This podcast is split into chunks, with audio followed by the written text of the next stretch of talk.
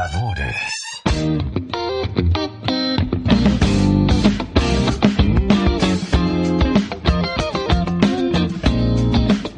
Bueno, saludo ahí a Nahuel que mandaba su, su Macri haciendo el redondel. Este, mandamos un saludo a Nahuel que la debe estar pasando muy mal con el Bitcoin y con Ethereum que se está comiendo flor de pijato. Ahí está. Bien, señores. eh, Ah, no he seguido más ese tema. Tendría ¿eh? que escuchar ¿No el tema. seguiste más el tema no, de Bitcoin? menos mal que no entré. No, en menos mal que no entraste. menos mal. Menos Estoy mal. a punto. ¿eh? Es el momento de entrar ahora, eh, está en 20.000. Ah, Estuvo en 46. sí. Bueno, pero Bueno. ¿va a volver a subir o, o- o va a Preguntale a la Nahuel, misma preguntale a historia? Nahuel y, fri- y Bueno. lo que diga Nahuel hace lo contrario. No, ahora igual no tengo. Eso aprendimos. Eso aprendimos. ahora, ahora no tengo nada. Bill Gates dijo Eh, que no. Sí, dijo que no, que era una, una estafa. chamullo, sí. Bueno. Que era- bueno, Bueno. ahí vamos. Querida Ana Trinidad Albornoz, que ahora ya tiene wifi y tiene todo. De- eh, yo le mando en esta, a principio de esta semana, le mandé una nota que había salido en uno de los diarios, uno de los tantos, este, que habían cerrado un- una parte del hospital de... eh, ¿Qué era? Eh, Hepatitis. Hepatitis, ahí Sí. está.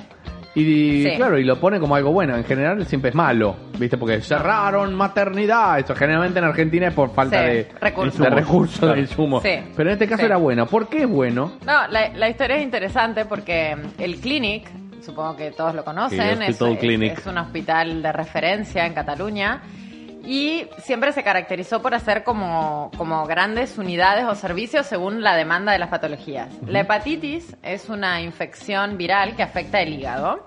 Entonces, hay varias, fundamentalmente la más grave es la hepatitis B y la hepatitis C, que Mm. son enfermedades del adulto.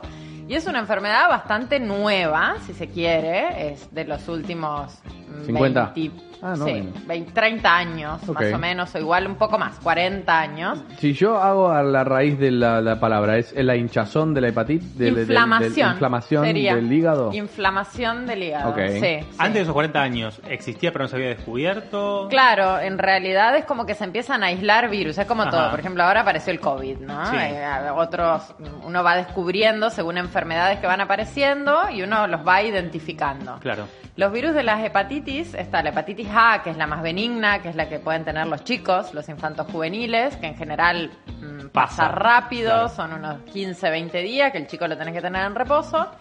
Y, los Y que nada son un más, poco- no tenés que hacer nada, lo No, dejas ahí. La hepatitis A, nada. ¿Te tenés que cuidar con las comidas o no?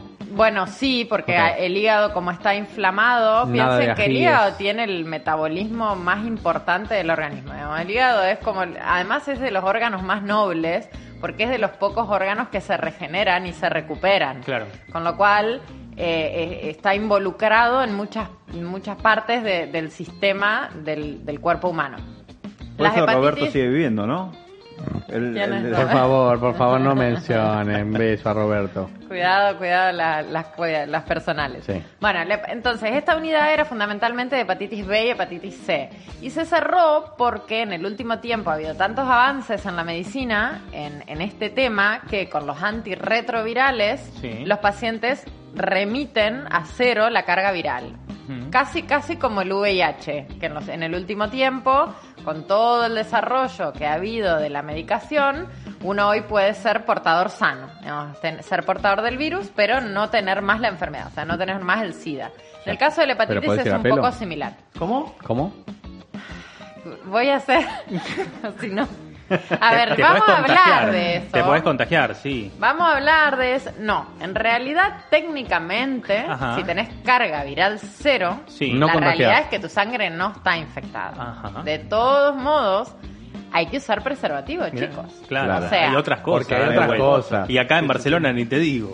Te digo, el kit de... de- es que, la- ¿Y por en ejemplo, Paraguay? En Paraguay ni te digo. No, claro, las hepatitis B y la hepatitis C, la, la transmisión fundamental es la transmisión sexual, Ajá. con lo cual eh, la utilización de preservativo es fundamental. Otra de los contagios en la época de que todavía no se hacían tantos análisis es cuando hay transfusiones. Hay pacientes, hoy en día las transfusiones la verdad es que están muy controladas y uno al final cuando va a donar sangre te hacen toda una serie de serologías que por Eh. supuesto si se detecta algo esa sangre no se utiliza. Claro. Pero en otras épocas que la detección no era tan precisa, a veces uno se contagiaba de hepatitis por una transfusión. Había recibido una transfusión por X motivo y se contagiaba de hepatitis. Estas son las hepatitis B y C. ¿Por Entonces- qué hay B y C? ¿Qué, qué, qué cambia? Bueno, Más grave, menos grave. son diferentes en realidad el tipo de enfermedad que provoca. La hepatitis B es una inflamación bastante más aguda, la hepatitis C en general degenera en cirrosis, que la cirrosis es como la enfermedad crónica del hígado. Cuando uno habla de cirrosis, lo primero que le viene a la cabeza, bueno, es Alcohol. alcohólico. Bueno, no necesariamente. La cirrosis puede darse por haber tenido una hepatitis que no se curó del todo, que no remitió con la Cuidado. y el hígado entró en cirrosis. ¿Es la hepatitis solamente por eh, cosa sexual o te comiste una tortilla de papa fuerte y pum, No, la, hepatitis? la transmisión siempre es sanguínea, con lo cual es... Un o- corte o- también puede ser, ¿no? Claro, Ah, un corte. o transfusiones. Ok. Sí. Eh, Lo del corte es un poquito relativo porque en realidad tiene que ser más bien un pinchazo. Por ejemplo, los Claro. médicos, cuando estamos expuestos, de pronto si te pinchás y estás en contacto t- tu ¿Te has sangre. pinchado? Yo sí, yo sí. Yo sí yo ¿Y me te pin- haces el serológico enseguida o...? te- se- te po- en realidad, por ejemplo, con a mí, no me pasó a mí, le pasó a un compañero que estuvo un... Porque yo cuando me pinché, lo primero que haces es hacerle la serología al paciente. Claro. Si el paciente no tiene nada, te quedas tranquilo. Claro, le chequealo a él. pasó a un compañero que se pinchó, se chequea al paciente y tenía VIH. Uy, la concha puta, de tu puta, hermano. Con el culo en la mano seis meses, porque No. no, es que a, lo- al- a los dos días ya está. Y Claro. te tenés que tomar el cóctel, te tenés que tomar el cóctel de los antirretrovirales. Incluso en la hepatitis B, si sabes que tuviste la exposición, eh, ya sea porque te pinchaste o sexual, eh, podés tomar también un cóctel de, de prevención que en las primeras 12 horas evitas... O sea, si lo ves un poco amarillito, no tengas sexo a pelo. Claro, bueno, mm, a veces que... Claro, pues, pero el problema es que a veces cuando está en tratamiento... Es, es un poco dudoso también porque el tratamiento no siempre te deja en una carga viral cero. En general sí, pero la realidad es que uno puede ser portador y desarrollar la, la enfermedad. ¿Qué Lo pasa con el hígado de la hepatitis C? Se, se, se, se inflama. Bueno, ¿qué Sí. pasa? ¿Se inflama, sigue inflamándose hasta que explota? Si no se trata, ¿qué No, pasa? en general esto degenera en una cirrosis que es como que el hígado al revés. En vez de que se pone grande, es como que se va atrofiando, se achica. Y la, la patología terminal es el carcinoma, o sea, es el cáncer hepático, que es muy agresivo. En general, el tratamiento definitivo es el trasplante. Pero el problema es que en general cuando uno lo suele diagnosticar los pacientes o ya hicieron metástasis o ya están muy sintomáticos. Está jugadísimo. La jugarreta. Por ejemplo, en el, en el paciente alcohólico es muy típico que, que los ves con como el abdomen Inflamado. Inflamado. eh, Se transforma llama en un, en un barril. Una, un saludo No, para Gustavo, irónicamente- Gustavo Valiente, que nos está No. escuchando. Un compañero mío que... Acá, de la, la panza era de acá a acá. Sí. Claro. Era solo hígado. Sí, a ver, el- eh, si los ves, Bueno, me por de ejemplo, un la, mensaje que murió. la, ay, no, bueno, no, chicos. La típica fisonomía es el paciente Eh. así como muy, muy delgadito, que, que se le notan los huesos porque está en realidad desnutrido, malnutrido, y, y la panza, Ajá. que de hecho esa panza lo que produce es líquido y líquido y líquido, y nosotros en general lo que hacemos para aliviarlo, eso se punza y el líquido se va, se va sacando. Entonces lo genial de Como esta unidad es que eh, duró 12 años. Acá lo que tienen es que es, es muy genial lo que hacen, porque mm, hay todo un circuito. Cuando hablamos de que hay una unidad de una patología, es que hay todo un circuito de contención. Con lo Ajá. cual, vos llegás y tenés tu enfermera que conoce tu caso, tenés a tu médico que te dirige, tenés tus controles. Eso En- acá. Eso acá. Eso acá, sí. Allá tenés tu propio sindicato. Claro, claro. Allá tenías a tu madre para arreglarte con tu problema. Te tenés. El tiran- gauchito Gil. Te curan de Sí. Te empacho. lo pegan en la... Sí. Bueno, de- depende. Yo, por ejemplo, soy muy pro de, de- de hacer unidades. Por ejemplo, yo ahora tengo un proyecto en la clínica donde estoy de hacer una unidad de hospital de día de insuficiencia cardíaca. Ajá. Solo para mis pacientes que tienen insuficiencia cardíaca. Entonces yo... ¿Necesitas pacientes? ¿Cómo? No, no, tengo un montón. Ah, no, perdón. tengo un montón. Lo que necesito es agruparlos y... En realidad, ¿qué, qué busca uno con Cada esto? Si el menos. paciente ¿Cómo? está... No, no, van bien, pacientes van bien. Tengo, mira, tengo uno de 104. Señora, señor, si usted es médico cardiólogo, lo estamos esperando. Eso sí, eso sí. Acérquese. Eso KW sí. Radio, un servicio a la comunidad. Hable con Trinidad Sí, Albornoz. envíenme el currículum, una foto y hacemos... Comunicaremos con usted. Con que haya hecho tres Muchas No, no, Perdón. ma- más o menos, sí, es- esa parte también es interesante. Pero bueno, lo que tiene es que las unidades cerradas, cuando funcionan bien, primero, el paciente está contenido, con lo cual es muchísimo, y después evitas mucho las hospitalizaciones. porque en ese hospital de día o en ese circuito que tenés interno, lo tenés mucho más controlado. No es que lo tenés en la casa y lo controlaste una vez al año y el tipo te viene amarillo Pero es ambulatorio, con ¿no? asitis.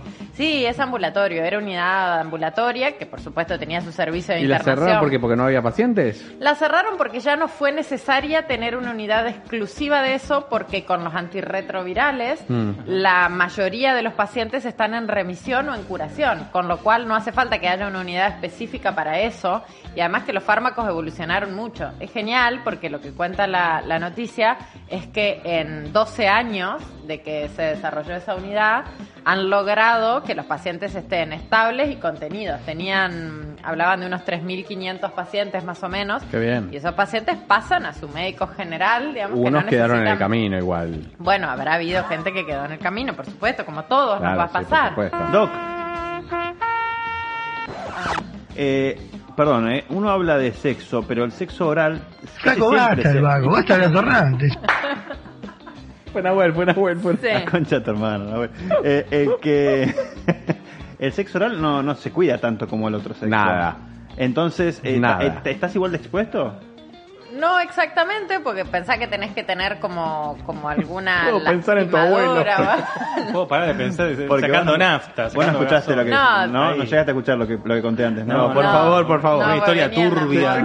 Una historia turbia. Bueno, a mi abuelo le gustaban los travestis y como no tenía dinero, vendía gasoil de los camiones. Robaba para- gasoil robaba del gasoil para pagárselos. Entonces todo. Bueno, Mi abuelo en Paraguay, ¿no? El otro era un santo. El, el de la historia de Paraguay, ese que te dejaba y te asustaba y todo Ese, ese, ese. El Exactamente. que, Genial, la Ah, historia de el Paraguay que le dieron guita y me hizo dormir con el pomberito en el fondo. Genial. Es muy bueno. Sí, se no la te dan quedó, ganas de ir a. Paraguay a conocer al abuelo. Ya murió. Ah, ya recontra Ah, murió. murió. bueno, Y no fue lo- lo- Lo que habrá Sí, quedado. Una torrante. No, es cierto que, que, la, Sí, llegó en el Honka. que la forma de más riesgo eh, Es es, el- el sexo anal. Claro. No, Hablen bien, descerebrados. Sí, Bueno. no, no, no es casualidad que dentro de la homosexualidad haya más casos de enfermedades ¿Pero de es por transmisión promiscuidad sexual. o por no, qué? Que hay más terminales ahí no, nerviosas. chicos, es como Por, eh, el, por la materia fecal. no, no, no, es que físicamente uno se lastima más. Ah. No Claro. sabía, la, el- la vagina, vamos a hablar de medicina sin... Sí, sí. A La vagina es- en general Está- está, está mucho más lubricada, preparada. con lo cual que sí, que podés tener desgarro y que podés tener alguna lesión que No muchas pasó. veces ni te das cuenta, pero la realidad es que el sexo por vía anal es mucho más traumático. Pero para después de un par de años. Sobre todo a los 12. No, no. No, bueno, vale que. Oscuridad. No, la a ver, No, digo que después de un par de años se entrena también eso. No te sabría decir, te, te digo la verdad, no te sabría. Esto iba a ser un recorte de YouTube. Sí, sí. No, no, no, no, no vamos a poner esta columna, ya vendré a hacer otra cosa un poco mejor. No, no, no, tengo una imagen que cuidar, ¿eh? que te estoy diciendo que quiero abrir una unidad de insuficiencia cardíaca. ¿Entendés que me que, que me- mi imagen qué? La oscuridad. Perdón, Se tomó perdón. la gobierna. Perdón. Claro. La- la- las No, tinieblas. a ver, el concepto que tiene que quedar es que las relaciones sexuales tienen que ser con preservativo. O sea, sexua- ya sea por sexo anal o por sexo vaginal. Tienen que utilizar preservativo, chicos. Mm. Que- Claro. que, que- es que si no, después vienen los lamentos. Sí, claro.